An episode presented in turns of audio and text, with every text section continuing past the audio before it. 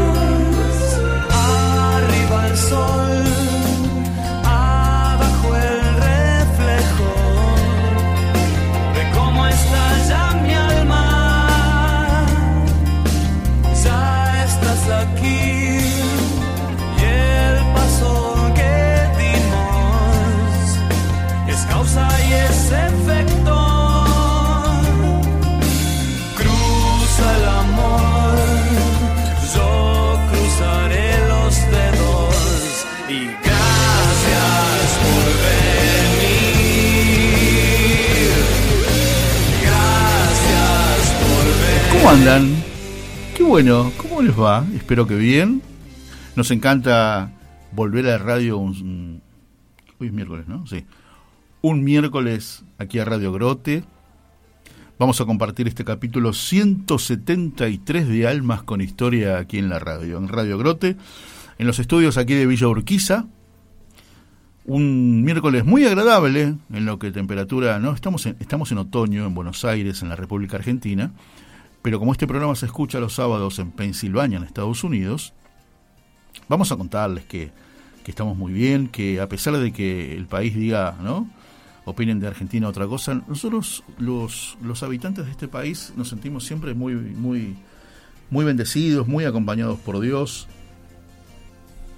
en el cual tenemos muchos desafíos a nivel, a nivel país, a nivel sociedad, pero que siempre nos sentimos acompañados y contenidos. Y eso me parece que está bueno. Bueno, bienvenidos, bienvenidos a, para compartir estas dos horas, estas casi dos horas. Ya empiezan a reportarse los amigos, los estoy escuchando. Ay, qué lindo eso. Nos encanta, porque a ver, nosotros si nos... A ver, ¿cómo sería la frase? Esta frase no es mía, eh, la, escuchaba cuando era chico, en un programa en trasnoche, que decía, sin ustedes ahí, nosotros acá, ¿para qué? Así que, así que muy, muy buena. Soy Víctor Balseiro, me encanta saludarlos, la bienvenida, tanto también a, mi, a nuestro querido operador Daniel Martín. Hoy lo saludé yo, así no lo saluda ella, ¿vieron? Y mi compañera de viaje, mi queridísima Marisa Silvana Musi. ¿Cómo le va, Víctor Gabriel Balseiro? Bien, 21, 21 465 775. Ah, no, no se falta. Hola, Dani Martín, te saludo igual. ¿Cómo te va? ¿Cómo estás? Acá disfrutando este clima lindo, otoñal, que está haciendo ¿eh? algunos estragos en ciertas gargantas. A la mañana hace mucho frío. ¿eh? No, no, Estoy hablando así a propósito. Sí, vamos a, vamos, dale, ponemos eh, versión de frío. Estuve practicando todo el fin de semana. A ver cómo sería hablar con la nariz tapada. El tema es cuando... Prácticamente no hay diferencia. No, no, no hay Hablar con la nariz, una de las cosas, una de las cosas que, que te corrigen muchísimo en locución es hablar con la nariz. No hables con la nariz. No hables con. Esa voz nasal. Pero ¿cómo? Si yo hablo con la boca. Te hace el tonto primero. ¿Saben lo que me costó llegar a esta voz nasal? Uh. Espero que se, vaya pronto, ¿eh? Por favor. Siempre se vuelve el primer amor, eso está bueno. Sí, señor, sí, Bueno, ¿cómo anda Marisa Musi? ¿Bien? Muy bien, muy bien. Temperaturas muy agradables. A la mañana, a ver, hoy a la mañana, sí, yo me voy de casa tempranito, seis y cuartos de noche, seis y diez. Y tempranito y hacía 10 grados. 10 graditos. Bueno, está bien para y ahora creo que llegó a 21 la máxima de hoy en Buenos Aires, ¿no? Pero obviamente que le mandamos un, un saludo grande a, todos nuestros queridos compañeros de otras radios, que después en un rato ya seguramente Maris va a ir contando y saludando como corresponde, ¿no? Con nombre y apellido de cada radio. Pero, pero sí, muy contentos, muy contentos de estar aquí, de estar en la radio, de estar eh, con, nuestro querido amigo Daniel, con vos, Mario, encontrarnos en este, en este lindo, en este lindo rato de radio, ¿no? Donde hoy vamos a tener, ah, hoy nos toca historias de consultorio. Sí. Ese maravilloso, ese maravilloso segmento que inauguramos en el mes de abril con el doctor Alberto Musi. Me suena, me suena conocido. Y, y también dos historias de mujeres que van a estar en la segunda hora del programa.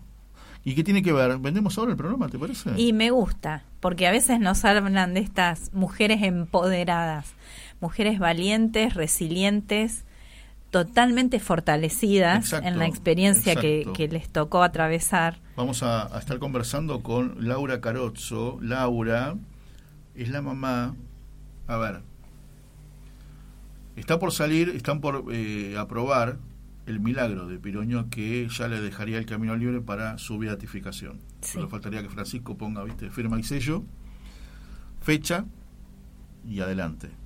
Vamos a estar hablando con la mamá del nene, hoy ya es un adolescente, pero en aquel tiempo era un chiquitito de un año, que aspiró, estaba solito, va, un descuido, no era que estaba solo, pero un descuido, le estaba jugando, bueno, ya nos va a contar la mamá, y aspiró purpurina. Esa purpurina se le pegó en el pulmón. Juan Manuel.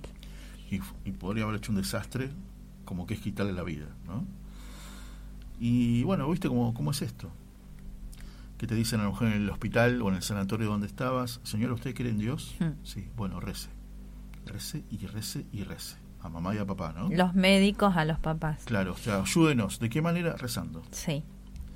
Y bueno, fue un conjunto de cosas le rezaron a Piroño, que alguien les dijo, ¿por qué no le rezan al cardenal Piroño que necesita un milagro para ser beato? Y le rezaron y se lo encomendaron a Piroño. Y ese nene hoy tiene, ese nene hoy tiene 17 años, ¿no? Una vida totalmente sana. Es músico. Es músico. Así que vamos a tener una linda charla con su mamá. Así es. Y aparte contado, ¿no? En, la voz de una mamá, que siempre es mucho más dulce. Sí, señor. Y menos rústico que en la voz de un papá. Mm. Y después, señores, año electoral, ya empezaron los problemas, viste, se suspendieron elecciones el domingo, tanto en Tucumán como en San Juan. En, Tucumán se, se, suspendieron totalmente. En San Juan se suspendió la elección del gobernador y vicegobernador, pero todo lo demás, todos los demás puestos se van a elegir. Bien. Durante, durante ustedes saben que nosotros vamos encolumnados detrás de candidatos pro vida. Durante la lucha provida ya del 2018 conocimos a una abogada, Paola Miers, que este año, o sea que el domingo, si, si no sé, si se corrige todo o se habilita, se rehabilita la, posibilidad de votar, va como candidata a gobernadora. De San Juan. De San Juan, claro, estamos hablando de San Juan. Así que bueno, si todo va bien, un rato también vamos a estar hablando con ella. Señores, hoy me tomo el atrevimiento con mi viejo, con Juan Antonio, y creo que le traje una de las canciones que te van a gustar seguro, que no todos los días se escuchan en la radio, pero que han marcado, yo creo que es una de las canciones que fueron más interpretadas en diferentes idiomas y por intérpretes en el mundo. Ya me imagino. ¿Se entendió? Se entendió. ¿Alguna vez, ¿Alguna vez charlando con nuestro querido amigo Dani Martin, el más romántico de todos, no este que tenemos acá, este, este es Dani con I latina, el otro es Dani con Y. Este no, es romántico también, ¿o no, Dani? Perdón, al revés, al revés, al revés. él es Dani con Y y Dani Martin es con I latina. ¿Él, es con Y? Claro, Dani. Ah, Dani, no. No, es bien criollo este Dani. no, eh, eh, salsa criolla, También, también, todo. Bueno, Dani Martin, cantante de, de, boleros, candidato otra vez a ganar el Gardel. ¿O ya lo ganó? Ah, Ay, no sé si lo tenemos que llamar porque este programa trae suerte. Se me hizo una laguna, un arroyo. O no es nuestro eso. O, un tsunami. bueno, pero a ver, yo quiero llegar a esto. Dani Martin fue el primero que cantó esta canción en español. El primero que hizo la versión y le modificó algunas cositas. Y no nos va a decir el título, ¿no? Porque yo ya está. Ya está. Ya está. Dígalo, Balseiro, dígalo. My Way. My Way, a mi manera. My Way. La cantaron, pero está en el repertorio de muchísimos, muchísimos, muchísimos intérpretes. Antes de ir a la primera canción, ¿qué radios nos van a estar escuchando? ¿Qué redes nos pueden ver? ¿Qué lugares nos pueden escuchar? Uy, cuántas preguntas. Ya me olvidé la primera, señorita. ¿Y dónde podemos ir a comer, Dani, no? También. Sí, eso siempre tenemos. Nos están escuchando en www.radiogrote.com o en la aplicación de Radio Grote. En este momento estamos transmitiendo en vivo en el canal de YouTube con las cámaras que ajustó previamente Daniel Martín, que nos pidió ciertos reparos y cuidados, así que yo me comprometo públicamente. A mí me pidió que me peine. También, también. Vamos a cuidar las cámaras. El canal de YouTube lleva mi nombre, Marisa Musi y la lista de reproducción es Almas con Historia. En la semana compartimos también en Facebook de Radio Grote, de Víctor Balseiro, de Marisa Musi. Y hay gente que ya se estaba reportando, Patri, un beso enorme, la gente de Junín, un beso enorme, nos están escribiendo al WhatsApp de la producción que es el 11 69 40 0708 o al WhatsApp de Radio Grote 11 24 57 68 75. Un beso muy grande a la gente de FM Sendero que está escuchando en directo en este momento. En un ratito saludamos a todas las otras radios, a la gran cantidad de amigos que vamos cultivando en el devenir de Almas con Historia, quinta temporada. Ay, cómo me gusta decir eso. La quinta temporada. El devenir. Y el de ir. ¿no? Hermoso. El de, quedarse. Hermoso. También el de quedarse. El de apurarse. el de escucharse. Bueno, vamos a, invitar al momento musical antes de ahondar Dani, elegantemente como diciendo, callate. Eh, no, no. como ya fue demasiado. Noviembre sin ti. Ah, qué lindo tema. Linda canción, ¿no? Rey.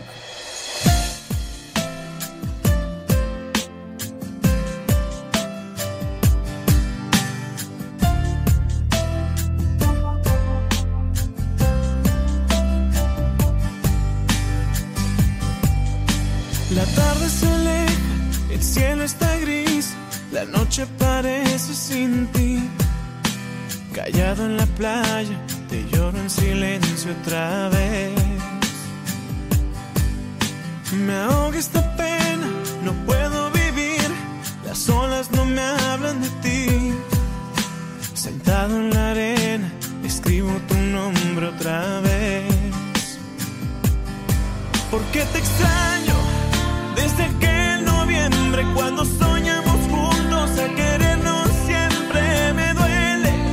Este frío noviembre cuando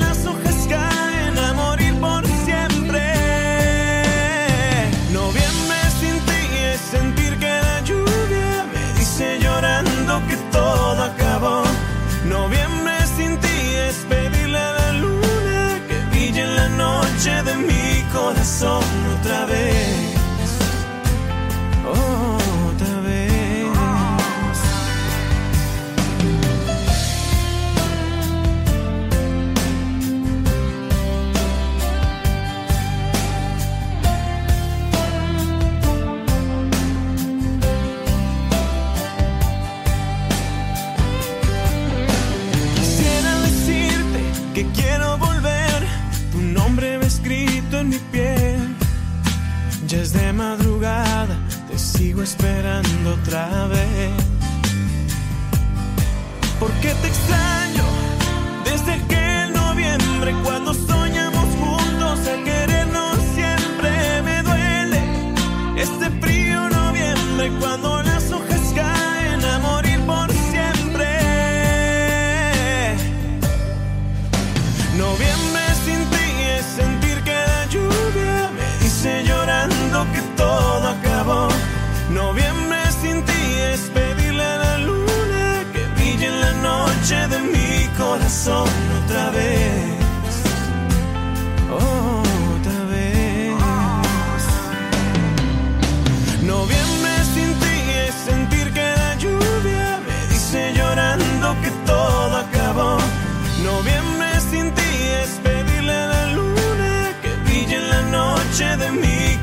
Corazón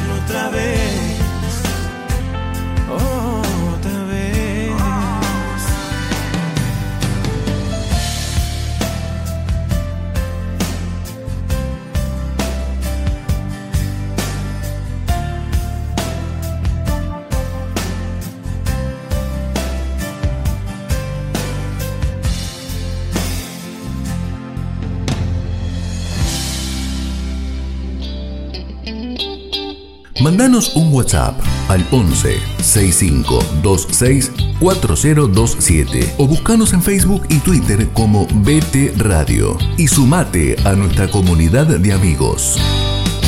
Rato de radio para disfrutar la vida. Con la conducción de Marisa Musi y Víctor Balseiro. Hasta las 20 por BTR Radio.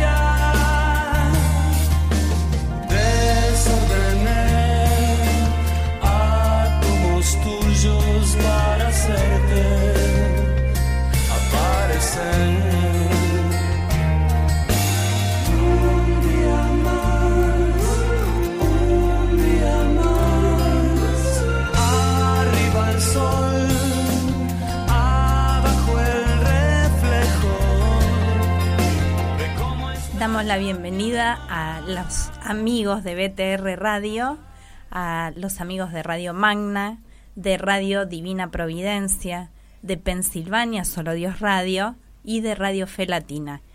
Muchas gracias a todos por conectarse, por difundir los programas, por likearlos, likearlos. Darle like, darle el dedito para arriba, el me gusta, así, ahí está, ahí está en cámara. ¿Quién se llamaba Laika?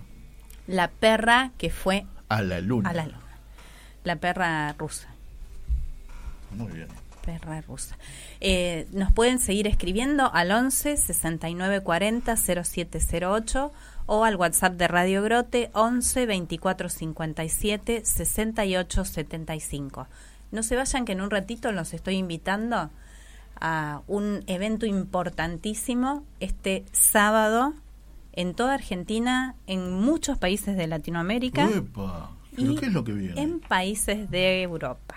Esto es mundial. Mundial. Quédense. ¿Cuándo es? Ya van a escuchar. Sábado, sábado 13 de mayo. Ah, es el día de la Virgen de Fátima. Sábado 18. Efectivamente. Me acuerdo, me acuerdo. Estaba en primer año, año 81. 13 de mayo del 81. Y estaba, o sea tenía 13 años ya. Llego y, y en casa estaba la tele prendida tele blanco y negro. Sí. Mi mamá, asombradísima y llorando, yo digo, ¿qué pasó? Le habían pegado un tiro a Juan Pablo II ese día. En ese, hacía un ratito, en la audiencia de los miércoles, como sigue ahora Francisco. ¿81 fue? 13 de mayo del 81. El día de la Virgen de Fátima, que dicen que la Virgen le salvó la vida. Que le salvó la vida, sí señor. Sí, señor. Y mi hija estaba muy angustiada porque ella había, se había hecho un paseo por Europa, me acuerdo como si fuera hoy, en el 80 en el 80. 50 días en Europa estaba paseando y en uno de esos, de todos los países que, que, visitó, Roma, el Vaticano, un miércoles y lo vio Juan Pablo II y le tocó la mano. Ah. Entonces, al otro año claro, claro. pasó esto y me acuerdo, llegué, estaba mi vieja llorando y digo, Dios mío, ¿qué pasó? No era de llorar a mi mamá. y era eso. Yo no me acordaba con respecto a Malvinas, que eh, cuando había sido el atentado. Claro, fue antes de eso. Claro, sí, sí, sí, sí, sí. Qué papa querible, San Juan Pablo II. Y que después eh, el gran acontecimiento que conmovió al mundo, además de del atentado, fue cuando él eh, se, lo va a visitar a la cárcel al turco, sí. a Ligasca, y medio como que está la escena de la foto como que él se está confesando. Que era quien había disparado contra él. Sí, sí, sí, sí. Ah, es tremendo, es tremendo. Sí. Eso, bueno, 13 de, 13 de mayo. 13 de mayo. De 2023. Y bueno, la invitación está relacionada. ya les voy a ir contando. No, más, más, sí, 42 años. 42 años. Muy bien. Señores, las historias de consultorio. Me encantó la primera, nos hizo reír, nos hizo emocionar, nos hizo pensar, ¿no? Como cada, como cada historia que nos cuenta nuestro querido Doc Alberto Musi. Tenía una faceta humorística el columnista, el ex columnista Josefino. Pero, a ver, no, no fue, no es humor, es cortar. No, es la, experiencia, tal cual. Una historia real. Pero bueno, le doy la derecha para que usted lo presente. Lo saludamos. Ya estamos en comunicación con el doctor Alberto Lujamusi, alias mi papá. Hola papi, ¿estás ahí? Buenas tardes. Muy buenas tardes, ¿qué tal? Qué gusto estar con ustedes dos. Me gusta, me gusta mucho esta charla. Qué lindo, lo mismo para nosotros. Realmente. Y a, pesar de lo que sucedió el domingo, ¿está todo bien? Ah, no. Ah, no, imperdonable este comentario. Eh, si quieren que hagamos un análisis y un debate, lo podemos hacer, pero eso ya va a quedar para otras charlas. Ah, bueno, de, acuerdo, lo, tomo, lo tomo, lo tomo, perfecto. penal ignominioso. Este, este, es todo el comentario que voy a hacer. Ignominioso, cuando, sí. Cuando le dijeron probablemente, tema. Probablemente. Vamos mejor a las historias eh, de consultorio. ¿Qué te parece? mejor, ¿no? Sí, sí. Independientemente del hecho en sí, porque el fútbol es un deporte, es un juego, pero a, veces hay cosas que dejan muy mal paradas a las instituciones. Y en este caso el referato es una institución y qué sé yo. Bueno, no quiero entrar en ese tema. Bien, bien. Muy Acá tu nos vamos a ocupar de lo, de lo nuestro. Eh, creo que va a ser interesante. La titulé, sí, la titulé La historia de Blanquita. ¿Ah? Ajá. Sí, esto sucedió, es un, esta historia data más o menos, no más o menos, data exactamente de hace 44 años. Bien. Ocurrió en 1979 y lo recuerdo porque en aquel entonces la ONU había declarado Año Internacional del Niño a ese año en conmemoración de los 20 años de la Declaración de los Derechos del Niño. Los derechos del niño se promulgaron en 1959 y en el 79 fueron los 20 años y por eso fue. me acuerdo de eso. Me acuerdo de eso. Que lo usé muy bien a favor mío, ¿no? Derechos del niño. Entonces, a mamá se, me encargué de los. Explotándolos. Claro. Bien. Continúe. Así que, y la protagonista, eh, cuyo nombre es Blanca, la llamábamos Blanquita, cariñosamente, ¿no? Y una chica que la, recuerdo mucho, eh, la verdad que la, eh, la extraño, la quiero, porque ahora ya es una señora grande, hace añares que no la veo, pero bueno, por aquel entonces este, era muy querible. Eh, cuando yo la conocí, en ese momento tenía 12 años recién cumplidos. Ah, ajá. Este, sí, bueno, esta chica eh, eh, venía de una familia y vivía en una familia desquiciada. Hoy diríamos ensamblada, pero mucho peor, ensamblada, pero mal. Bueno, este, la madre separada de su pareja al tiempo de que naciera la nena, había formado una nueva pareja, y, qué sé yo, con un hombre cuya decencia y moralidad deseaban mucho que desear, ¿no? Mm. Yo no, no voy a hablar mucho al respecto porque tampoco, tampoco fueron conocidos míos. Sí. Claro. Pero lo que se conocía. Sí, cada uno de ellos deambulaba por la vida así, licenciosamente, indolentes con sus, con sus chicos, con sus vástagos, ¿no? Y bueno, los vientos de aquella época, de aquella circunstancia, los juntaron. En esa época no había ley de divorcio, eh, pero bueno, de haberla tenido tampoco, tampoco hubiera sido solución para nada, ¿no? Incluso tampoco, yo creo que tampoco hubieran recurrido a ella. Sí. Este, bueno, lo que Lo que sí, de la nena, eh, no puedo asegurar que hubiera sido golpeada, pero tampoco lo descarto. Cuando la examiné, no encontré signos al respecto. Eh, lo que sí supimos que había sufrido muchos abusos por parte de su padrastro y también en su entorno. No había sido bien tratada.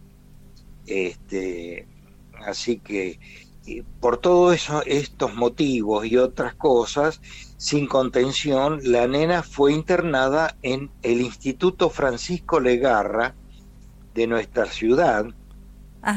Un instituto, sí, una casa que en esa época pertenece a minoridad de la provincia, ¿no?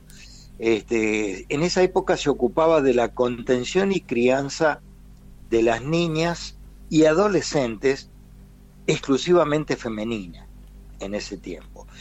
Actualmente sigue existiendo, pero ahora la denominación cambió, ahora es Casa de Abrigo Francisco Legarra y es mixta. Cobija a ambos sexos en las mismas circunstancias. Este, los chicos se internan ahí no definitivamente, sino con un plazo determinado. Eh, creo que en esa época eran 180 días, pero por razones obvias siempre se prorrogaba, siempre se prorrogaba, porque el tema era o que volvieran a su familia de origen o que fueran entregados en un hogar. Eh, o sea, y, si no, los que ya llegaban a la adultez, digamos, los que pasaban la, etapa de la niñez, 18 años para arriba, ya salían eh, por sus propios medios. No era un instituto tipo carcelario, no, para nada, era un instituto abierto. Este, Una especie de tránsito, un, hogar de paso, digamos. Sí, donde los chicos recibían crianza, educación, este, bueno, tenían una cama, tenían la comida, toda, todas esas cosas, ¿no es cierto? Que sabemos. Sí, sí. Reemplazaba un hogar. Este, bueno, las tramitaciones las había realizado un excelente matrimonio al que yo conozco, en realidad nos conocemos, eh, desde nuestra infancia y desde la juventud. Este, un matrimonio con, que formaron una familia, eran muy católicos, con un elevado nivel de compromiso y que siempre han desarrollado una tarea social eh, realmente encomiable, ¿no? Eh, sobre todo en una zona con muchas carencias en nuestra ciudad. ¿Y las tramitaciones eh, para qué, papi? ¿Cómo? Las tramitaciones, para, para llevar, ah, perdón, perdón, las tramitaciones para internarla en la casa y después para tener la tenencia. Ah, ah. Porque este matrimonio apadrinó a la nena y la tuvieron con ellos. Estuvo con ellos eh, quienes la criaron y la contuvieron como hija propia. Mm, sí este, máxime en la circunstancia que ahora voy a relatar. Eh, cuando Blanquita fue llevada a esa institución, la señora de este matrimonio me solicitó una consulta, me explicó y quería determinar el, estado de salud de la nena. Sí. Concurrió con ella, con la nena, eh, sabiendo de mi formación cristiana, ¿no? Bueno, Blanca entró sonriente y confiada, se la veía bien tanto en lo físico como en lo psicológico. Incluso en la fase emocional yo noté que se sentía muy segura junto a esta mujer que la traía. Sí. Se ve que después de tantos tumbos encontró a alguien que realmente la quiso, ¿no? Eh, bueno, al examinarla comprobé un buen estado clínico en general y un desarrollo puberal completo.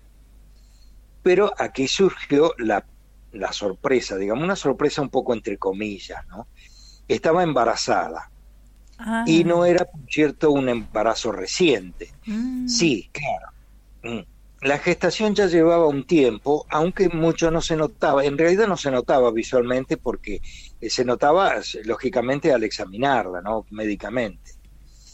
Aunque la señora ya lo sospechaba por algunas circunstancias y algunas actitudes que ocurrían dentro de la familia de la chica.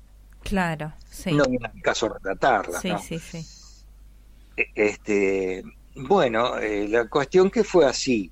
Y mm, le explicamos a Blanca eh, con cautela, eh, con cariño, pero de un modo franco y concreto.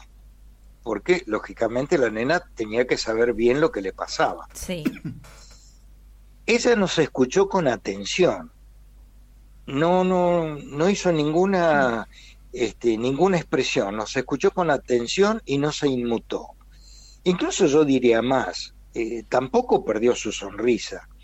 Creo que lo tomó como algo natural que podía ocurrirle. Recuerdo que me hizo alguna pregunta pertinente que no tendría sentido ahora relatar, pero que me reveló un, cierto nivel de inteligencia. O sea, eh, no era una chica así eh, tonta ni nada, era una chica de una cierta inteligencia y buen tino, a pesar de sus pocos años. Sí. Siempre la recuerdo, sí, como una jovencita dulce, así amable, pero para nada sumisa. O sea, cuando había que preguntar algo, sabía preguntar, cuando tenía que decir algo, lo decía. Eh, siempre bien, ¿no es cierto? Siempre bien.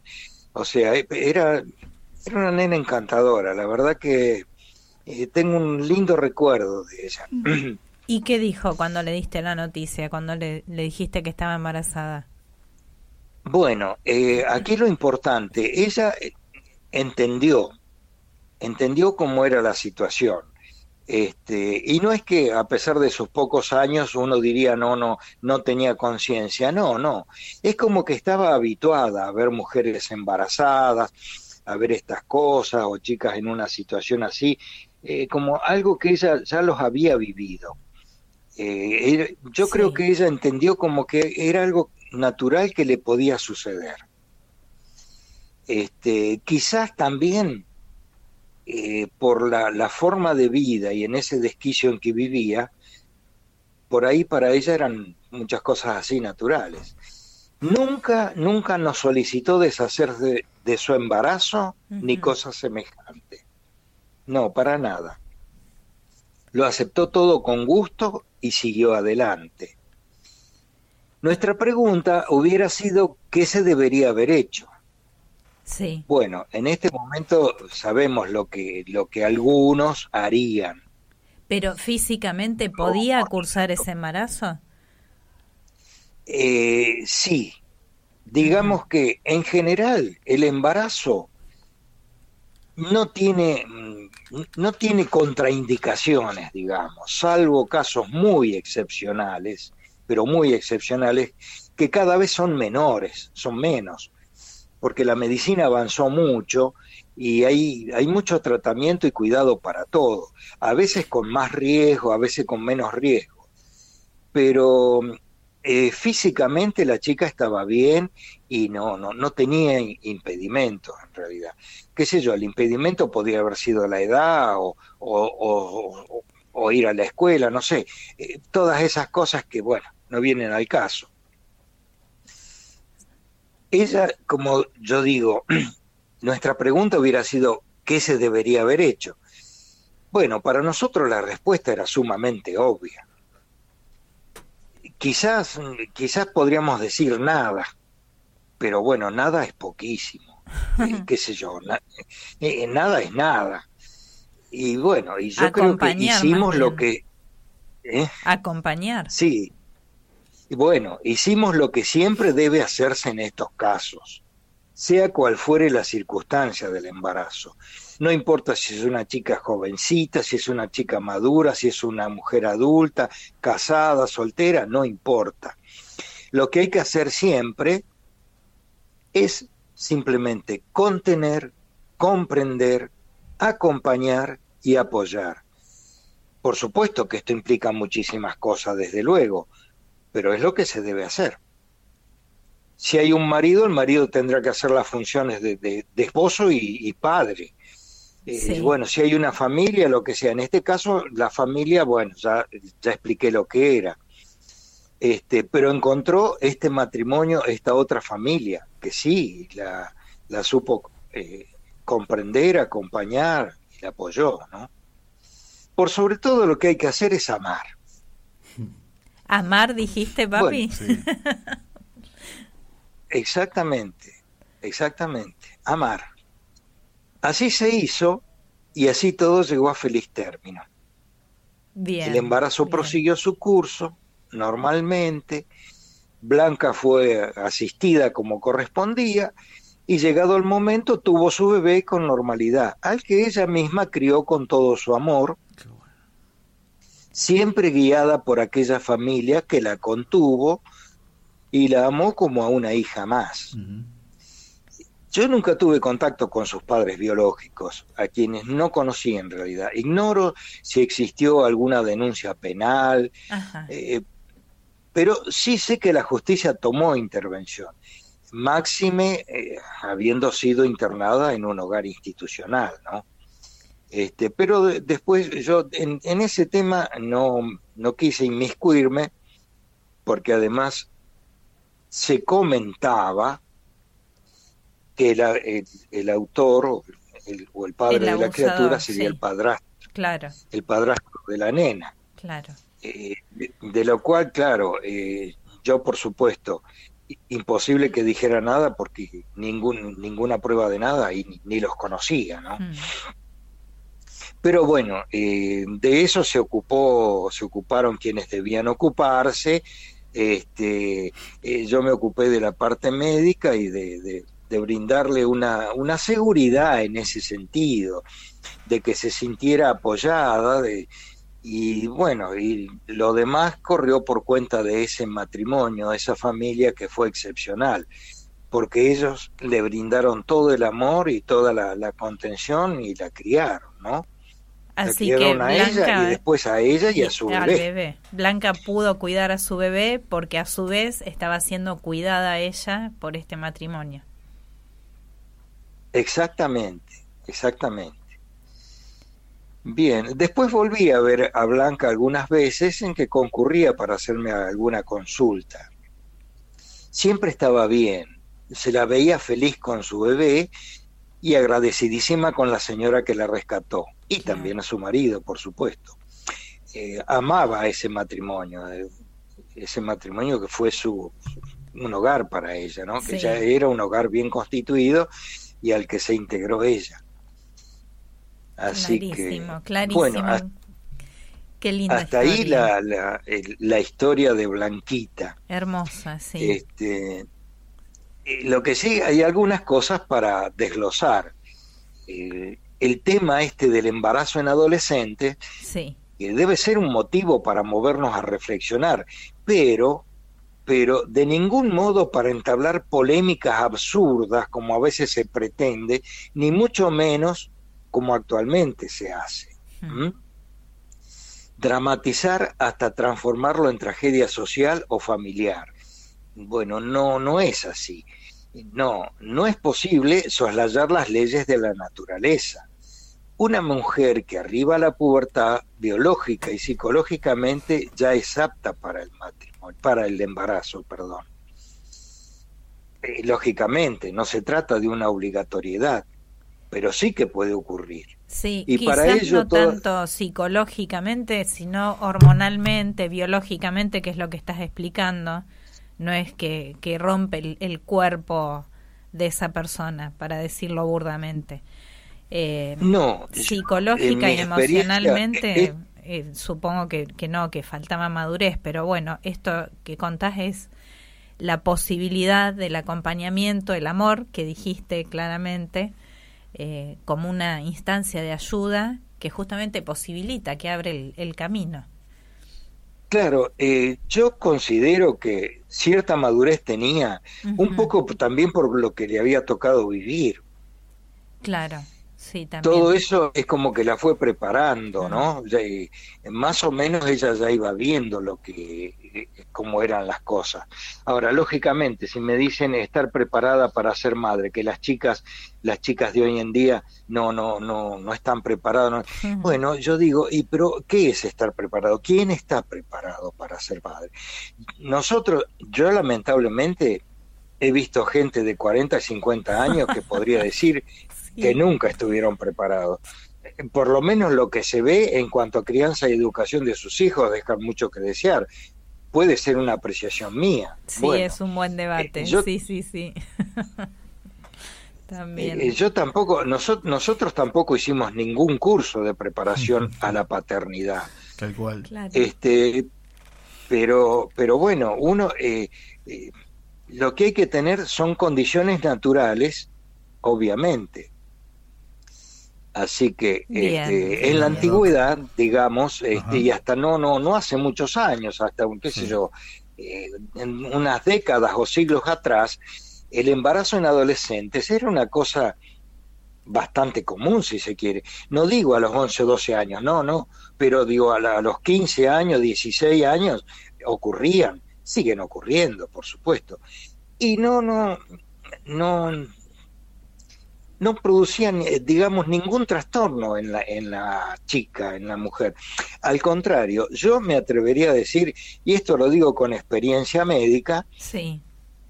que una mujer después de su embarazo completa su condición femenina. Es como que hasta ese momento todavía le faltaba algo físicamente y por supuesto psicológicamente también. Bárbaro, bárbaro, hermosa historia de amor. nos encantó, sí. Sí, sí, sí, O sea, eh, yo creo, toda la sociedad siempre debería estar preparada para eso y dejarnos de, las macanas que ahora se dicen, ¿no? que, que, las chicas, que los chicos a esa edad tienen que jugar, que tienen que estudiar. Sí, correcto, está muy bien todo eso. Pero si un embarazo se presenta, se presentó, ya está. Ya está, claro, claro es muy necesario educar correctamente, correctamente y arbitrar los recursos legítimos para prevenir estas esas situaciones que no se desean. Bien, bien. Por otro lado, como siempre sostengo, un embarazo debe ser siempre tomado como una bendición y un regalo del cielo. ¿Por qué? Y porque es Dios que sigue confiando en el ser humano. Mm, mm. Qué bueno es. Querido Doc, la verdad que es un placer, ¿eh? un placer siempre, siempre escucharte estas historias que, formaron parte de, tu vida profesional, pero evidentemente que las guardás bien, bien, bien en tu corazón. ¿eh? Así que, así que bueno, gracias por este segundo capítulo. ¿eh? Muy bien, muy bien. Bueno. muchas gracias por ustedes permitirme hablar, explayarme en estas cosas. Así que bueno. y ya iremos preparando la próxima, si Dios quiere, que no sé de qué se trata, ¿eh? ah, bueno. porque después revuelvo en mi memoria y voy extrayendo cosas de ahí. Muchas gracias, Doc. Este, sí. Dale, abrazo grande para todos. Gracias. gracias, muchas gracias. Muy bien. Que lo pasen muy lindo, que sigan muy bien con el programa Adelante, que es extraordinario. Un beso, papi, hasta luego. Quedó claro, ¿no? Es tu padre. se nota mucho. Pensaba, además, un punto extra de todo esto que compartió, que es muy fuerte, es una historia muy dura. Eh, en ese momento, para radicar una denuncia, tampoco existía la prueba de ADN que hoy hubiera servido para incriminar al, abusador, al agresor. Sí, señor, tal cual. Bueno, canción. ¿Te Muy parece? Bien. Vamos a eh, descomprimir un, dale, y después cerramos ya la primera hora aquí en Almas con la Historia. 11 69 40 07 08. Ya venimos.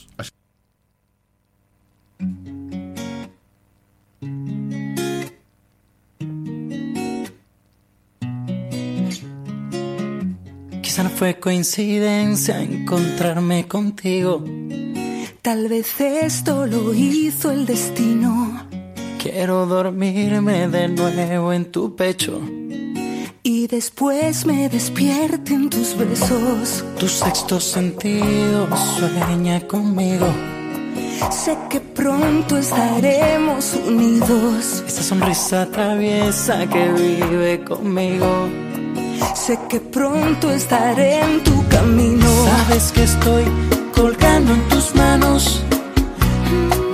Así que no me dejes caer. Sabes que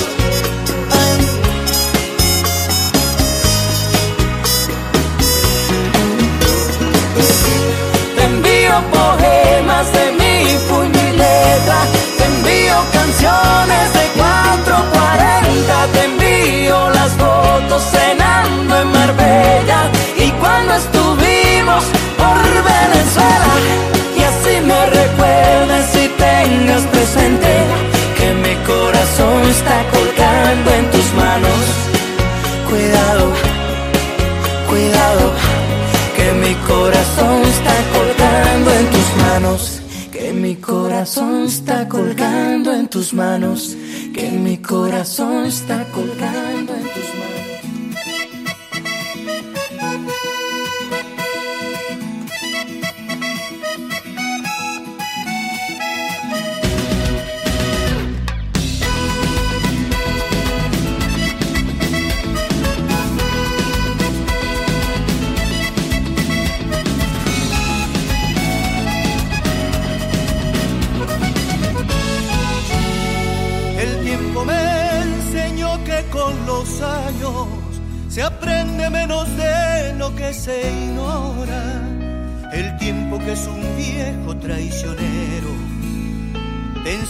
cuando ya llegó la hora.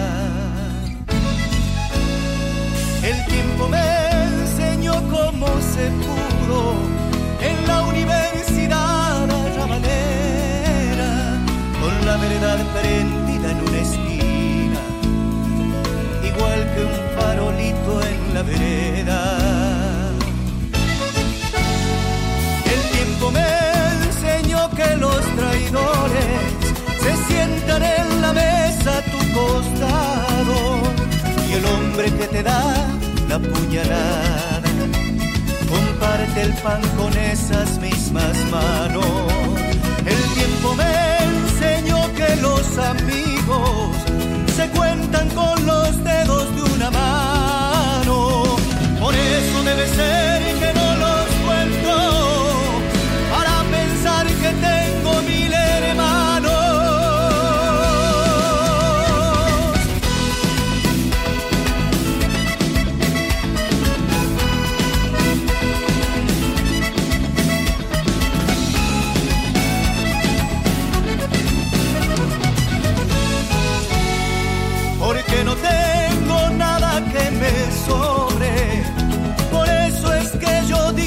soy rico, porque prefiero ser un tipo pobre, a ser alguna vez un pobre tipo.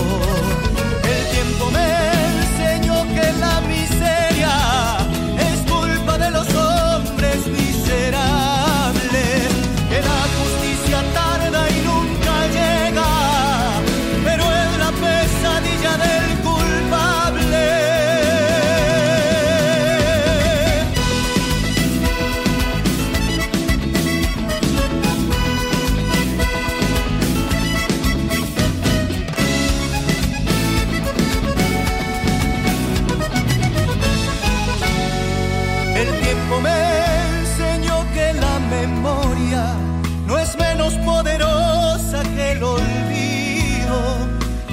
que el poder de la victoria se encarga de olvidar a los vencidos.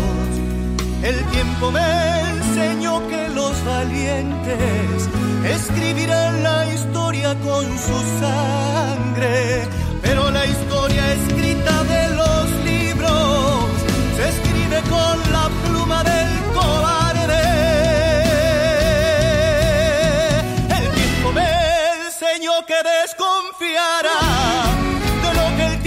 mismo me ha enseñado.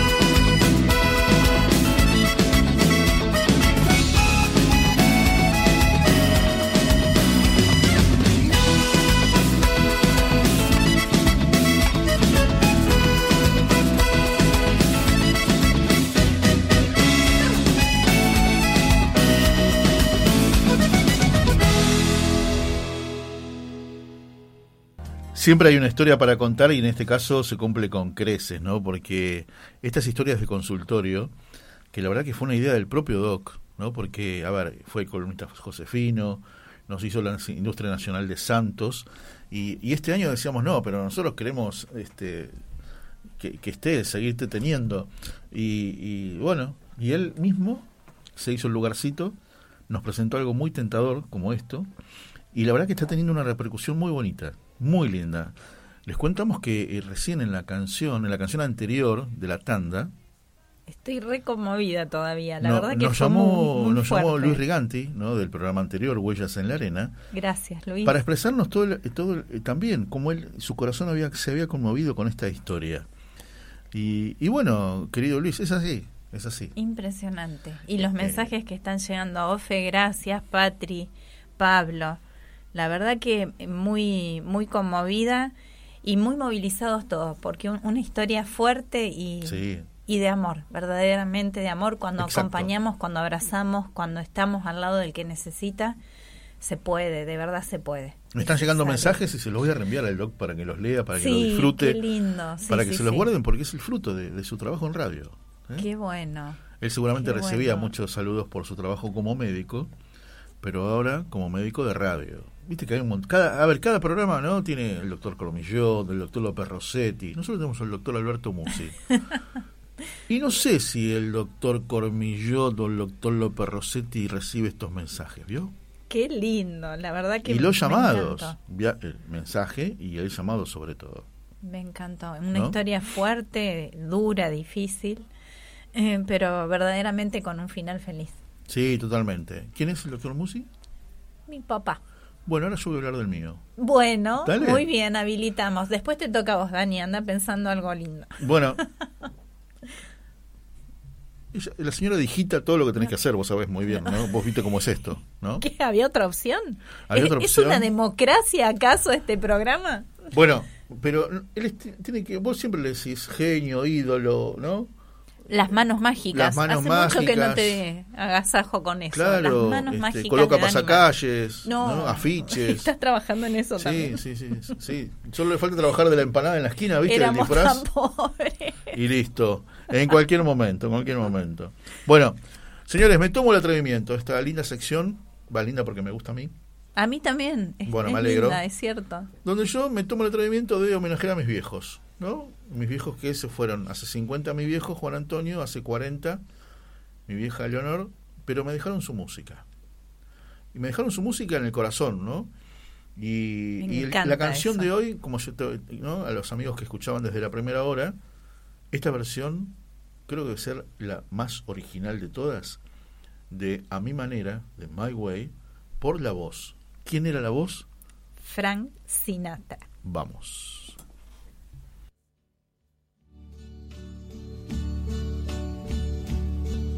And uh, now the end is near, and so I face the final curtain. My friend, I'll say it clear. I'll state my case, of which I'm certain.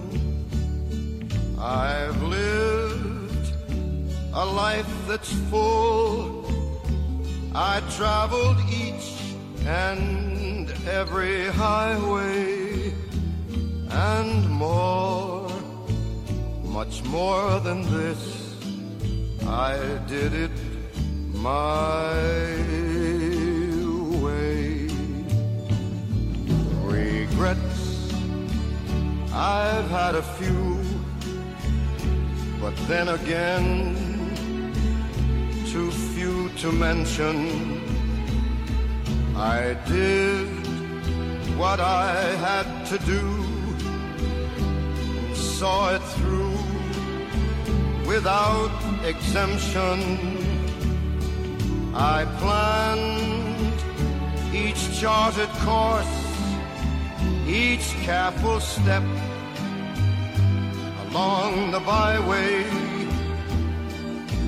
more, much more than this, I did it my way. Yes, there were times I'm sure you knew when I bit off more than I could chew.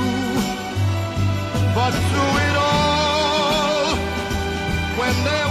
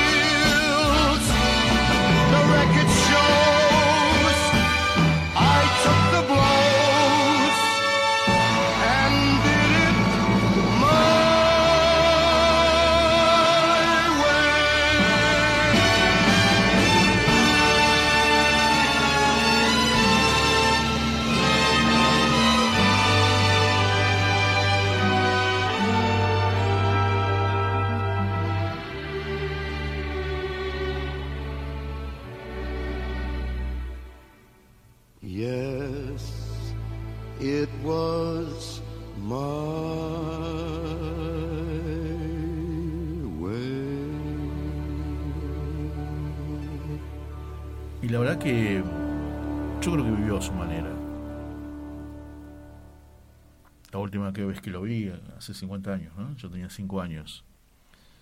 Y creo que sí. Y, y uno de sus últimos actos de amor es haber adoptado a este bicho que tenés acá al, lado- al lado tuyo, ¿no? Y como yo... eh, Estás como- hablando de tu papá, porque Claro. parecía que era No, no, Frank porque- Sinatra. Sí, Frank Sinatra vivió a su manera también, con otros valores seguramente. Seguramente, seguramente. Pero, a ver, yo siempre lo- cuando hablo de él me emociona pensar, o me conmueve, mejor dicho, que a la edad que tenía, una edad de ser abuelo, volvió a cambiar pañales. Sí, señor. No porque un abuelo no lo haga, pero Asumir nuevamente un compromiso Claro, de, claro, de ese tenor. claro. Sí, señor. Sí, señor. y lo recuerdo por más que otra vez cinco años nada más.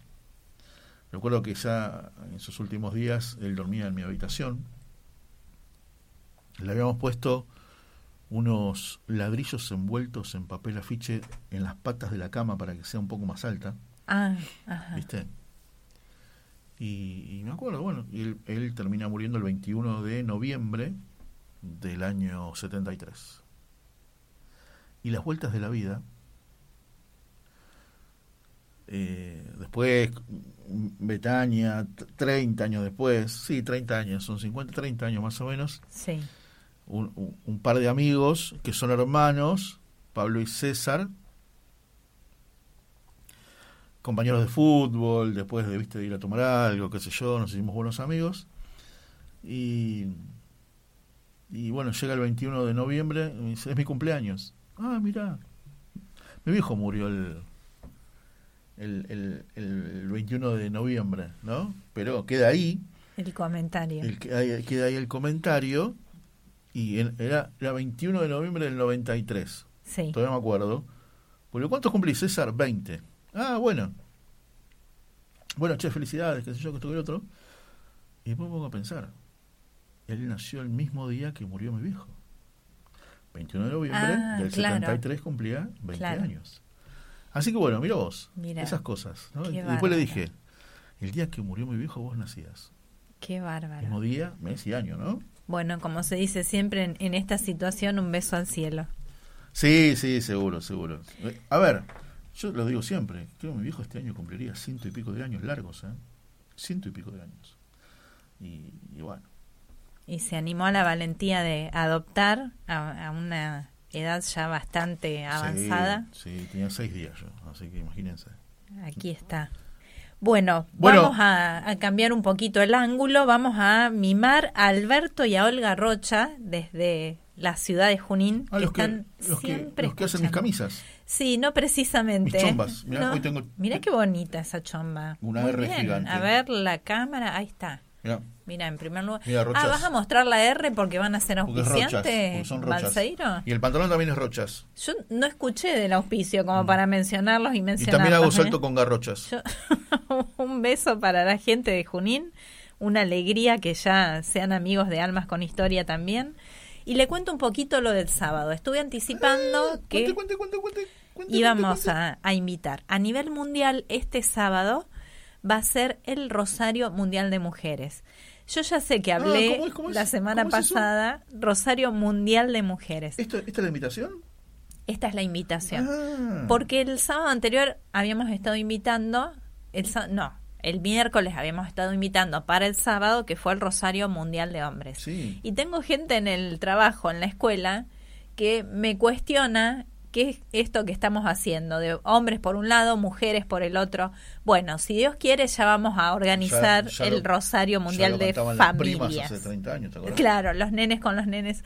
No, ya se organizará el de familias, pero la idea es, en primer lugar, este, este criterio de que la familia cuidamos eh, alternadamente a los hijos como para que el cónyuge pueda, por ejemplo, participar de un rosario. Entonces, el sábado pasado, las mamás cuidaron a los niños y los papás estuvieron de rodillas, bueno. muchos. Mirá. Me conmueve un montón ver varones de rodillas, es, es muy fuerte. Y con el rosario en la mano, que habitualmente es una imagen femenina. un. Rosario de Hombres el año pasado, ¿no? El año pasado, así es. Eh, este sábado estuvo Monseñor Aguer nuevamente con el esfuerzo que eso le implica, entre muchos otros varones, pero quiero destacar La esto. última vez que me, me vio, Monseñor Aguer, me conoció y me dice, ¿qué haces gordo tanto tiempo? Mm, Un irrespetuoso. Único. ¿De dónde me vio? ¿De dónde, de dónde sacó? Qué lindo, ¿Cómo estás con, con el esfuerzo, con el tema de salud que atravesó. Bueno, entonces decíamos, sábado 13 de mayo, a las 11 horas en Plaza de Mayo. eh, en el resto de Argentina hay distintos horarios, incluso algunas ciudades tienen a las 17 horas. Así que ingresando a Rosario. Mundial de ¿Dónde es? Mujeres, Acá, en- acá en Buenos Aires. En Buenos Aires. Federal. ¿Dónde? sábado 13 de mayo, 11 horas, Plaza de Mayo. Ah, mira vos. Al concluir el rosario, eh, vamos a peregrinar hasta la iglesia de Santo Domingo para participar de la Santa Misa 12.30. Muy bien. Se calcula de 11 a 12.30. Y la, la idea base es dar un testimonio público de la fe, que parece una cosa rara y, llamativa en este momento, porque no sé, dentro de lo políticamente correcto, todo el mundo tiene derecho a expresar su creencia o su convicción, excepto los católicos.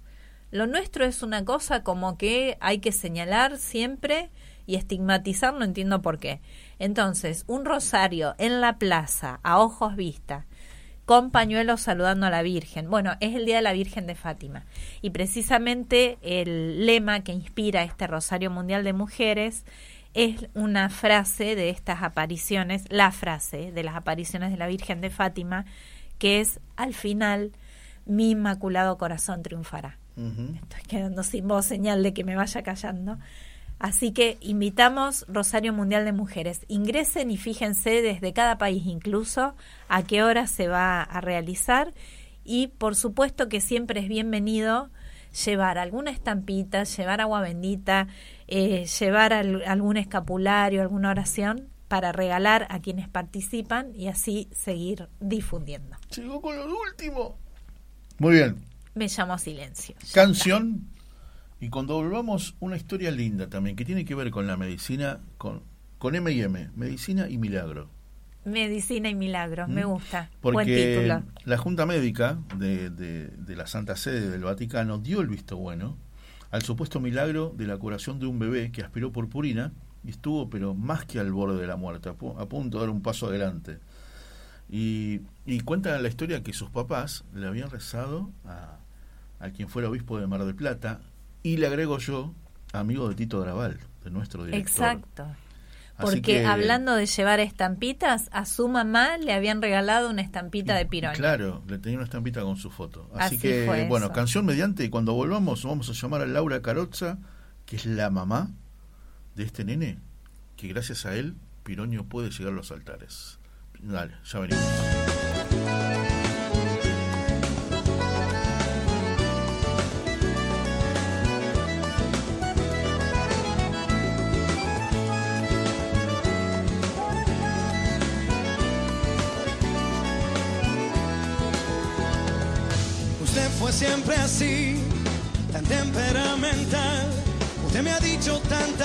Que jamás podré olvidar. Usted me hizo mí pensar, aunque sea tarde ya lo sé. Le agradezco que haya sido todo lo que fue. Porque usted me hizo enfrentar con lo peor de mí. Y en mi lado más oscuro me descubrí. No olvide que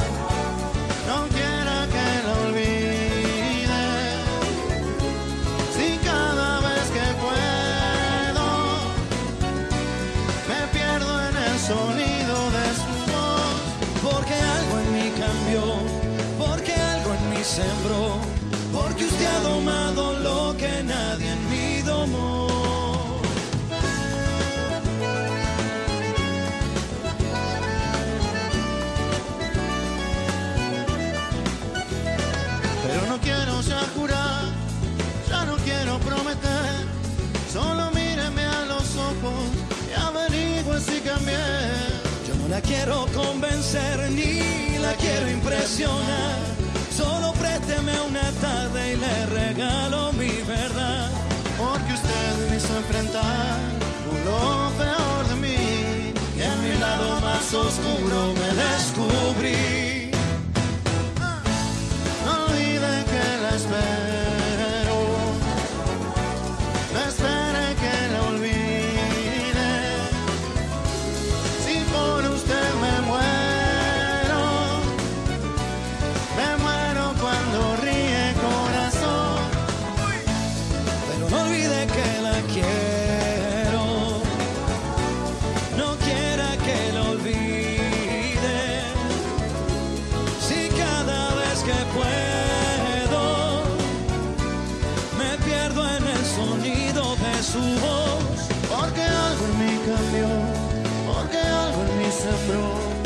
porque usted ha domado lo que nadie en mí domó.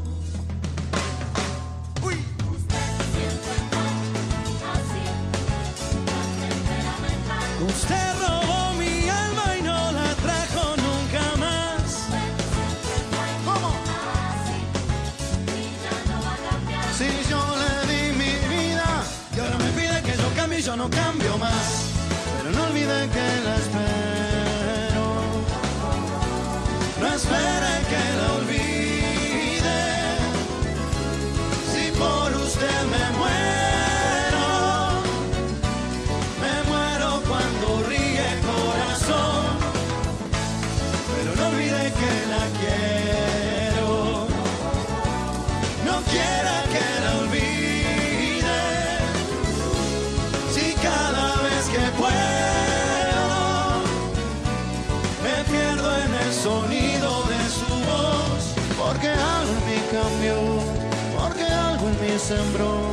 porque usted ha domado lo que nadie en mí domó, porque a partir de hoy no es el mismo el corazón, porque usted ha domado lo que nadie en mí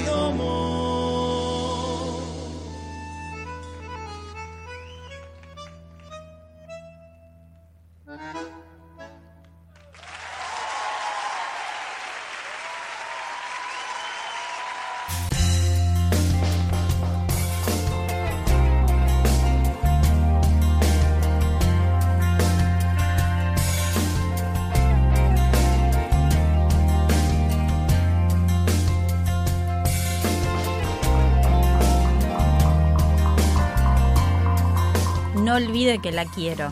Nos estaban cantando recién al oído. Qué lindo tema, qué lindo. Ella sola lo elige, ella sola lo celebra. Es una cosa. Balseiro, lo invito a conversar con esta mamá, con esta super mamá, resiliente, fuerte, valiente también. A ver, yo me imagino la situación desesperante de ese momento, ¿no? Primero no saber qué le pasa a tu hijo, después darte cuenta que quizás fue un, un descuido, ¿no?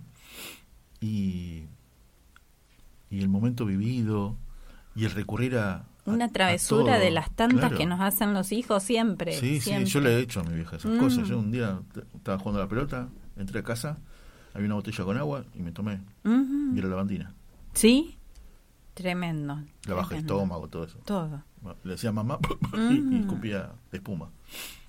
Y bueno, el disgusto, el disgusto de, esa- de, de- de nuestras madres, ¿no? De estas travesuras. Y después, cuando empieza a actuar Dios. Sí. Cuando, como se dice en el fútbol, la ley del último recurso, ¿no? Mm. Que, que te dice el médico, señora, usted es una familia de fe, bueno, ayúdenos. ¿Y cómo decís? Usted rece. Ustedes recen en familia, que nosotros vamos a hacer todo lo posible. Y, Impresionante. y es como que, claro, ahí se, se- como el momento M&M, ¿no? La medicina y los milagros. Y gracias al hijo de Laura, quizás Piroño pueda llegar a los altares. Ahora vamos a Como, averiguar como una ayuda mutua, ¿no? Piroño Claro. puso lo suyo Claro. y ahora Laura y su familia ponen lo, lo de ella. Me encanta. Genial. Me encanta. Sí. Vamos a saludar a Laura. Con todo Hola gusto. Laura, un beso grande. Aquí Marisa y Víctor en la radio. ¿Cómo estás? Hola Marisa, Víctor, ¿cómo van? Bien. Qué gusto hablar con ustedes. Igualmente, igualmente y, y la verdad que nos encanta, nos encanta la, la- va, a ver, que, que nos encanta la historia, nos encanta, ¿no? Cómo, ¿Cómo se resolvió? Cómo se resolvió y hoy lo ves a tu hijo, eh, ¿no? Todo un adolescente que le encanta la música, que le encantan ¿viste, los instrumentos musicales y, y- y te pones a pensar que a partir del momento cero fue es todo un regalo de Dios. Exactamente, sí. Sí, la verdad que es una bendición enorme que, que hoy podamos disfrutarlo a Juan eh, y bueno, y volver para atrás eh, tantos años, porque son un montón, y ver por ahí lo que nos pasó y, y por ahí me parece que eso es importante, ¿no? Tener memoria para que, bueno, eso me cam- le cambió a él y nos cambió a nosotros. Claro. Y un poco eso, ¿no? Ser eh, agradecidos y devolver ese favor que en algún momento y que también lo que nos pasó le sirve a otro, que es lo más importante, compartir lo que, que aprendimos a partir de eso y, que, que a muchos nos pasa, de tener que vivir un momento así difícil y que ahí te, te cuestionás y te preguntás, bueno, ¿y ahora qué hago? Y, y, así que bueno, fue, fue la experiencia que nos tocó vivir y que, que hoy les puede servir a muchos también. Laura, Juan Manuel tenía 15 meses cuando aspiró purpurina. Exactamente. Ahí decías lo que aprendimos a raíz de eso. Sí, contanos un poquito. Eh, y viste, fue un accidente en casa que, bueno, sí, como, como mamá te, te cuestionás y decís, bueno, fue mi culpa, una distracción, pero la realidad es que le puede, te puede pasar a cualquiera, por eso es un accidente. Exacto. Y como decías de la lavandina, por ahí, viste, vos sos más, tenés más precaución en guardar las cosas que, que sabés que son peligrosas, y hay otras que no sabés y los peligros en casa están, y así que bueno, eso le provocó una intoxicación muy grave que hasta el momento no, no había registros de que no de que hayan sobrevivido a ese tipo de intoxicaciones. Mm. Entonces, eh, eso le produjo un cuadro grave pulmonar porque todo ese polvo invadió sus pulmones pequeñitos porque tenía 15 meses, era un bebé. Recién empezaba a caminar, así que era bastante, era muy grave. que los pronósticos eh, eran súper desalentadores y, no nos daban muchas opciones, más que, que, esperar y, como decía el médico, respetar la muerte, que, no, mm. que no había nada para hacer. Pero bueno, por suerte estaba eh, este otro pediatra, el doctor Sigismondi, que también falleció muy joven, que es muy querido acá en Mar del Plata y, él fue como un angelito, ¿no? Que nos tiró esa soga y nos dijo, bueno, yo voy a intentar desde lo médico hacer todo lo que pueda y ustedes si saben rezar, recen. Así que... Qué Pero bueno, en ese momento, viste, es que te olvidas también de todo, de rezar, de, ¿viste? de desesperación. Y, después, bueno. Si pueden rezar, recen. ¿Y vos tenías una estampita del cardenal Pironio? ¿Te habían regalado? Claro, claro. En, realidad, sí, al día siguiente acá en Mar del Plata se hace la Marcha de la Esperanza, que es una peregrinación que sale desde la Gruta de Lourdes y, va, eh, vamos todos caminando, recorriendo distintas parroquias de la ciudad hasta llegar a la catedral. Eh, encabezada por la imagen de Luján, el obispo, bueno, y siempre se suma muchísima gente.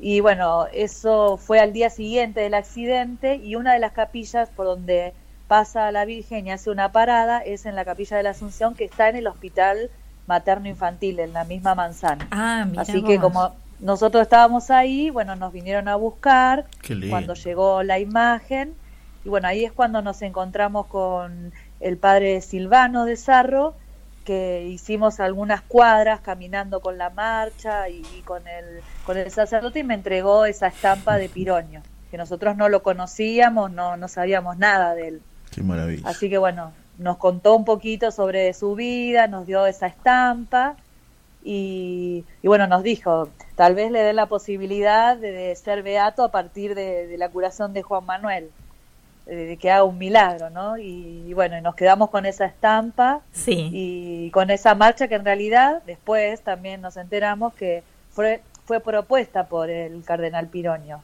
Así que fue ah. como que él vino con esa marcha, digamos. Mira, qué bárbaro. ¿Y en ese momento de la angustia y la desesperación, estabas enojada con Dios, Laura, o estuviste abierta y receptiva en todo momento? No, enojada no, lo que sí tenía muchísimo miedo, pero mucho, mucho, nunca me pasó de sentirme tan desorientada y que, que, no mm. entendía y era, eh, no sé, inexplicable, pero enojada con Dios no. Lo hablan, lo hablan seguido en familia, sobre todo que ahora salió la, la noticia de la posibilidad, ¿no? De, de, de Piroño, ¿lo hablan en, en familia? ¿Lo hablas con tu hijo? Y mira, siempre por ahí vuelve, ¿no? Eh, la historia salir en casa, pero desde, desde esto que, que, nos pasó con Piroño, por ahí no desde el accidente, decía, oh, qué distraída estuviste, jamás, nunca, la verdad que tuve un cuestionamiento en eso, ni, ni siquiera de parte de mi marido, por ejemplo, que no estaba en ese momento del accidente, estaba yo, y la verdad que jamás, viste, estuvo esa conversación de decir cómo lo dejaste, lo descuidaste, no. Eh, lo que sí, viste, hablamos de, de, esto, lo lindo, lo, lo grande que nos pasó, ¿no? Porque Juan fue creciendo sin tener ningún recuerdo de lo que le pasó, ah, eh, mira, más que de lo que, porque era tan chiquito que no se acuerda nada, o sea, solo sabe lo que le pasó a partir de lo que nos escucha contarlo, que lo hemos contado un montón de veces, y ha vivido eso, por ahí al principio, viste, le ha tocado vernos por ahí un poco nervioso porque cada vez que repasás esas cosas, viste, son difíciles y te vuelven los sentimientos y pero pero sí esto de, de, valorar que bueno que a partir de eso viste eh, aprendemos y nos, nos fortalecimos en la fe que es eso lo más importante. sí qué sí, bueno, qué bueno. Aparte siempre volvemos a Luján eh, que allá están los restos entonces vamos a eh, en febrero a la misa que le hacen por su fallecimiento siempre que, que, que está la peregrinación también que va de Mar del Plata allá también tratamos de ir o sea como que que, tenemos ese, digamos, lo tenemos muy presente a Piroño.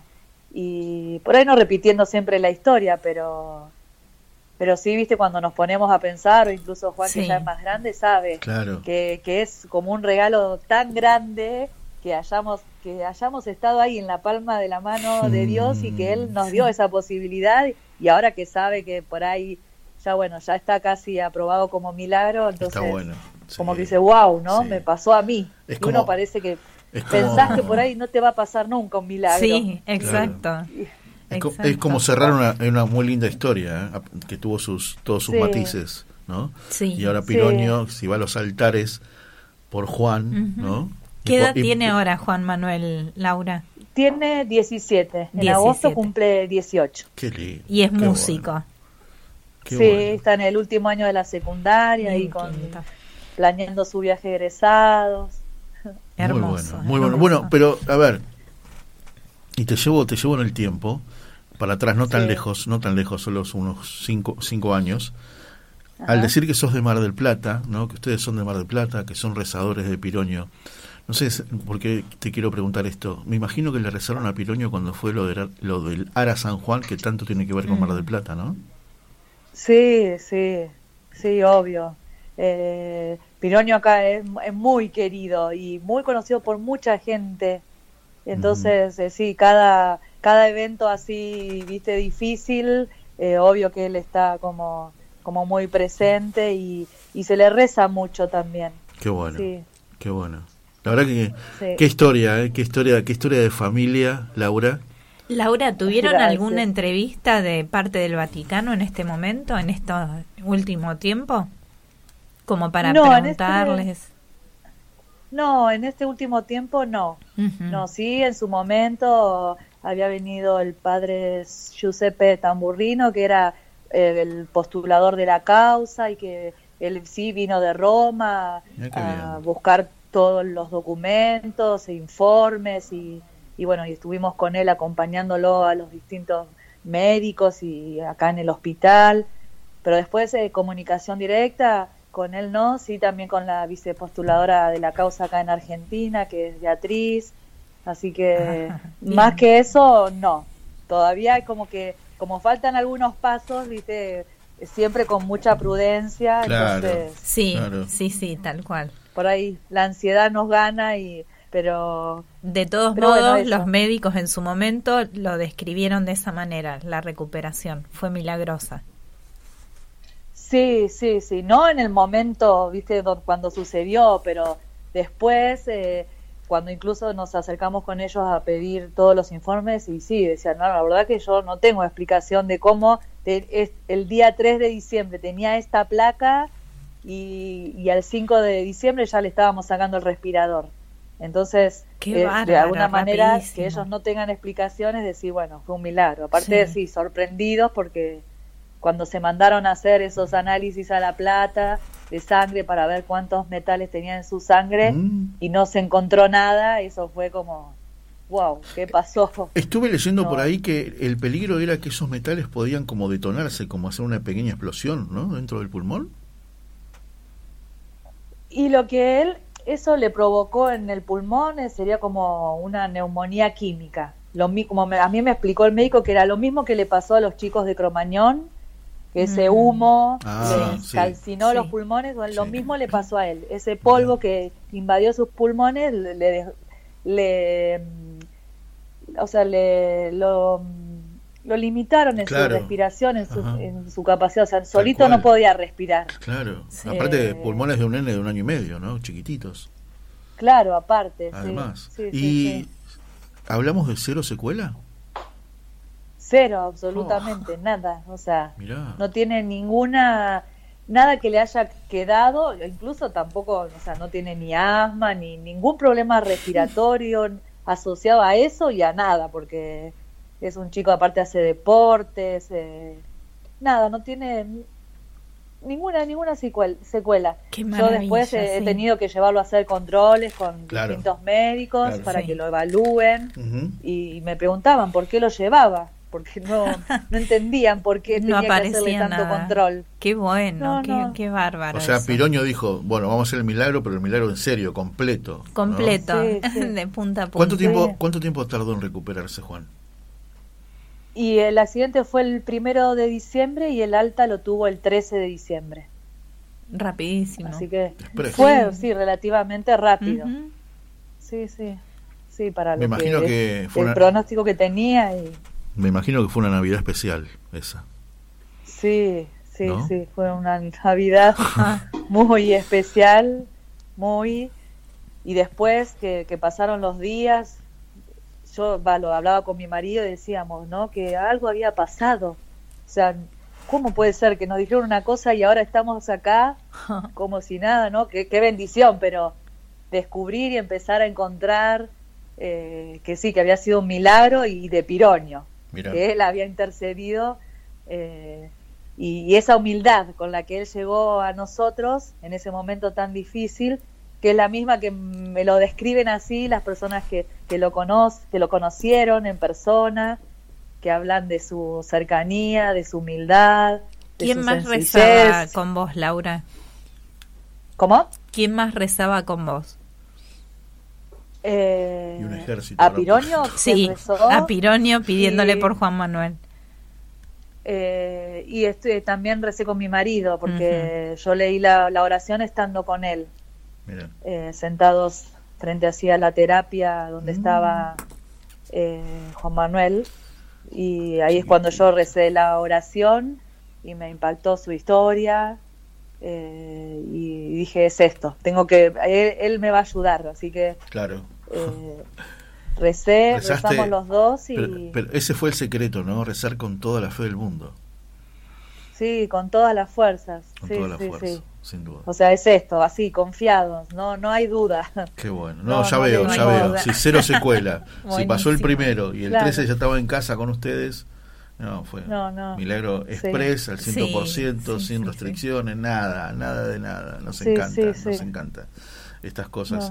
Laura, te mandamos un beso muy grande. Muchas gracias. ¿eh? No, y gracias a ustedes por, por la charla. Y bueno, les mando un abrazo grande. Estaremos atentos. Un beso, Laura. Muchas un beso gracias. grande. Hasta pronto. Gracias. Un beso grande. Chao, chao. Hasta luego. Ofelia, de nuestra querida Ofe, la fuerza de la fe. Qué el milagro de la oración profunda y la mano de Dios que estuvo al lado de Juan Manuel. Sí. ¿Qué duda cabe? Sí, sí, sí, qué duda cabe y además sosteniendo a los papás que atravesaban esto, que es muy difícil. Un año y medio, chiquitito, claro. chiquitito. En fin, bueno, ¿hacemos música? Bueno, muy Y cuando volvamos, nos vamos a San Juan, no hace falta pasaporte, no, no podemos ir en, Bueno, me gusta. Low cost. sí, ¿Eh? muy bien, muy bien. ¿Te parece? Bueno, la, la idea es, es, allí llamar a Paola Miers, candidata a Provida, muy activa en la lucha Provida, y ahora candidata a gobernadora de San Juan. Otra valiente señora. Tal cual. como dice un amigo mío, sí. Argentina país es provida. El aborto es ciudad de Buenos Aires. Deja que pase el momento y volveremos a querernos. Jamás la lógica del mundo nos ha dividido ni el futuro tan incierto nos ha preocupado. Una vez los dos dijimos hay que separarse, más deshicimos las maletas antes de emprender el viaje.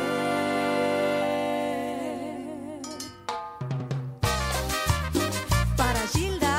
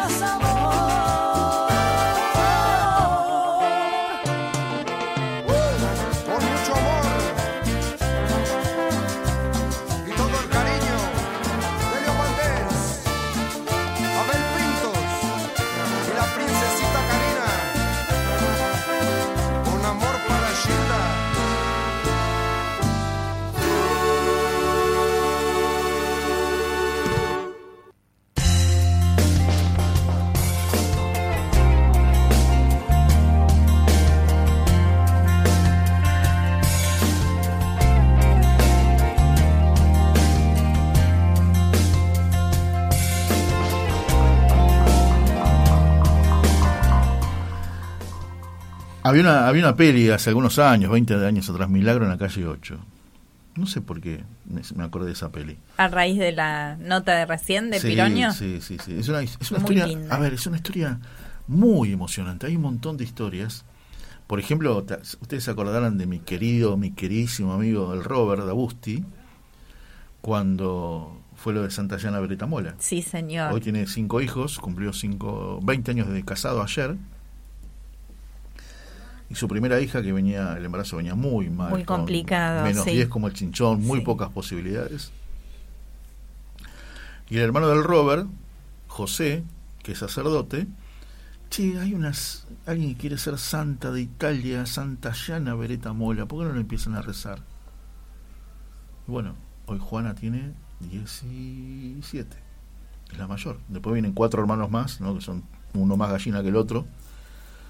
Pero es emocionante esa historia. Es la protectora de, las embarazadas y de los embarazos. Obviamente se llama Juana, obviamente se llama Juana, ¿no? Se imaginarán por qué. Exactamente. Pero hace poco, hace pocos días fue Santa Yana Mola y le, le mandé un mensaje, le un beso grande a Juanita que es. Bueno, y vos sabés qué, le agrego, fueron a cuando fue que la canonización de Juan Pablo I, que tuvo que ver el hermano, el padre José de Agusti, fueron todos los hermanos, que son como siete, a Roma, todos juntos.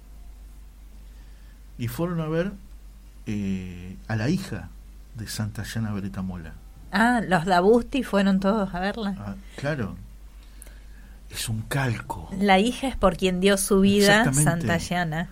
uno puede ver esos, esos esos retratos de pintura de óleo sí. a Santayana con su hija bebé. ¿No? Bueno, hoy la ves a Santayana, después te lo voy a mostrar, lo voy a buscar, porque tengo fotos que me mandó el Robert. La ves a la hija y es la cara de su mamá. Es la cara de su mamá. Es la cara de su mamá. Qué bueno, nota, eh, a ver, este, a ver, Juanita está viva porque por el milagro por un milagro, porque no era pero inviable. Y bueno, ¿cuántas historias hay? Está viva porque su mamá aceptó proteger, cuidar y priorizar ese embarazo antes que el tratamiento contra el cáncer. Entonces, la bebé nació, eh, bueno, de hecho hoy vive y, y Santa Yana entregó su vida en esto. Bueno, sigamos adelante, está medio complicado. La comunicación. Doña, Paula, sí, esta mañana me dijo que estaba muy, muy tremendo todo y claro, habrán escuchado que, se ha suspendido las, las elecciones, en, tanto en Tucumán como en San Juan. En Tucumán completo se suspendió y en...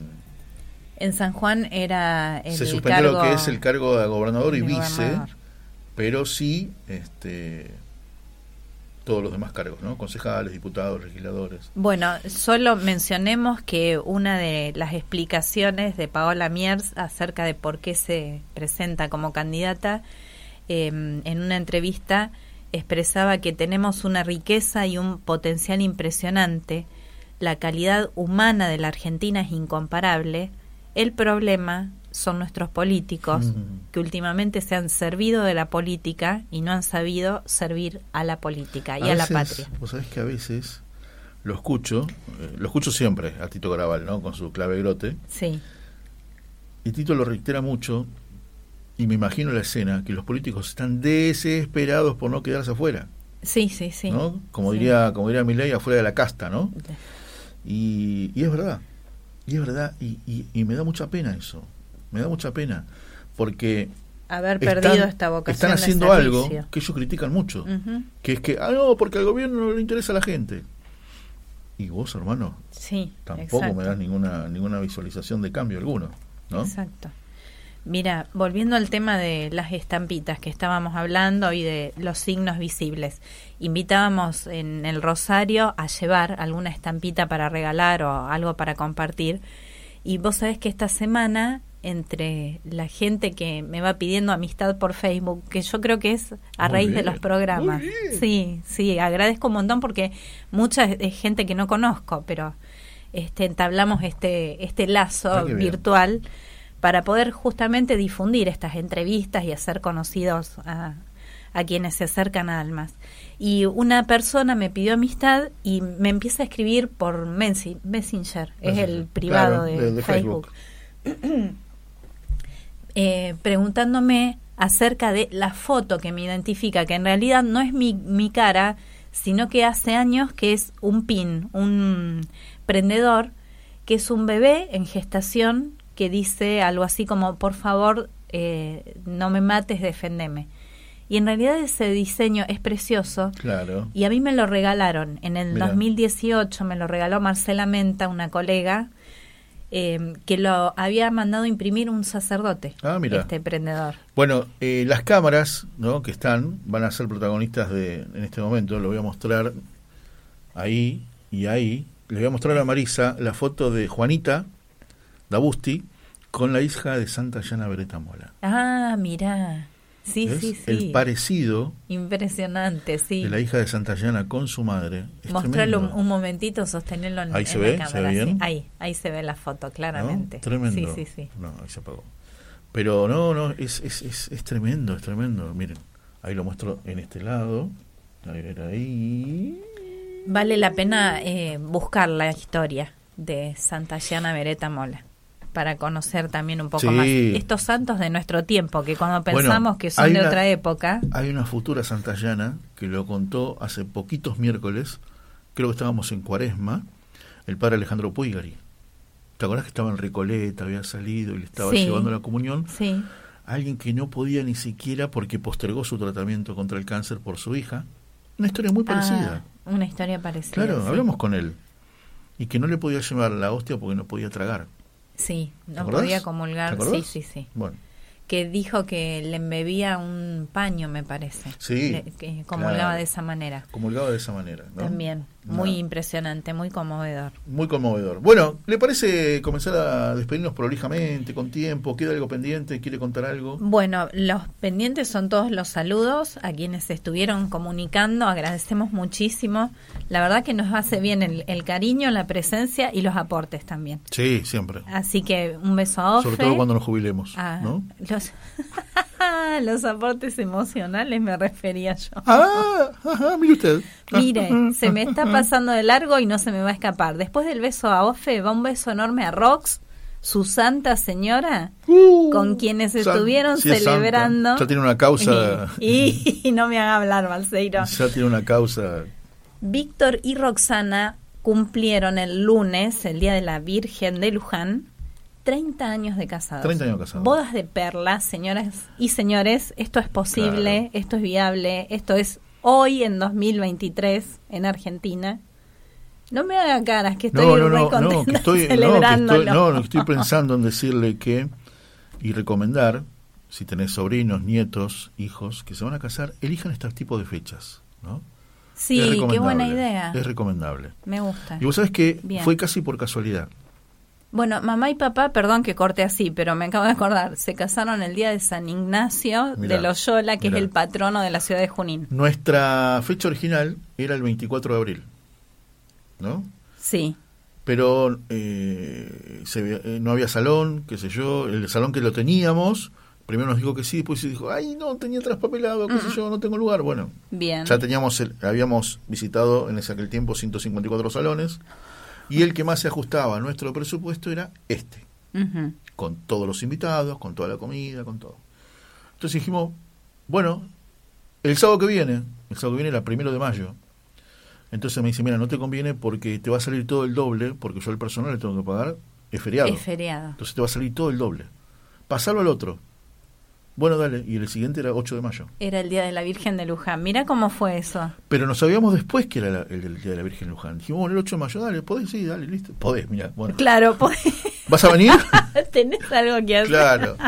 Este, Me encantó, muy bien. sí, muy sí, bien. sí, sí, sí. Así que bueno. Bueno, seguimos con los besos a toda la banda de Junín, a Juan José, a Juan Ignacio, al Doc Alberto que hoy colaboró, a Martita, a Daniel, a Pati Pero, Belli, a ver, por supuesto. El, el doc es parte del staff.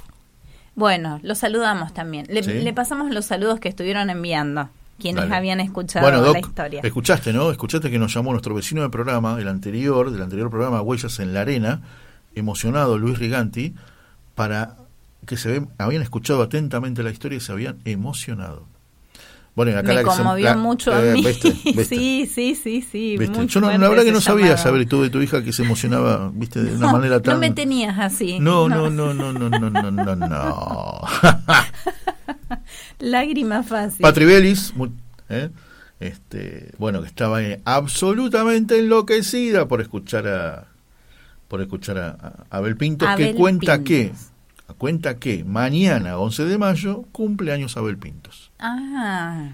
Me encantaría escuchar bien. una canción de él y bueno, la última fue tremenda. Bueno, fue una mezcla porque era eh, un tributo a Gilda con varios artistas. Ofe. Pero ahí estaba la voz de Abel. Ofe Linda, te mandamos un beso grande, gracias por escribirnos, por muchos años más de amor. Bueno, muchas gracias. A la familia gracias. Rocha, a Pablo que también Eh, estaba manden escuchando. camisas, manden camisas. Talle 44. Y a Dani Martín le, le agradecemos mucho todo lo técnico también. Bueno, estuvimos transmitiendo en el canal de YouTube. No se pierdan mañana eh, en Clave Grote, en modo familia, eh, África Mía. ¿Cómo que África Mía? Claro, así se llama la, la película, África Mía.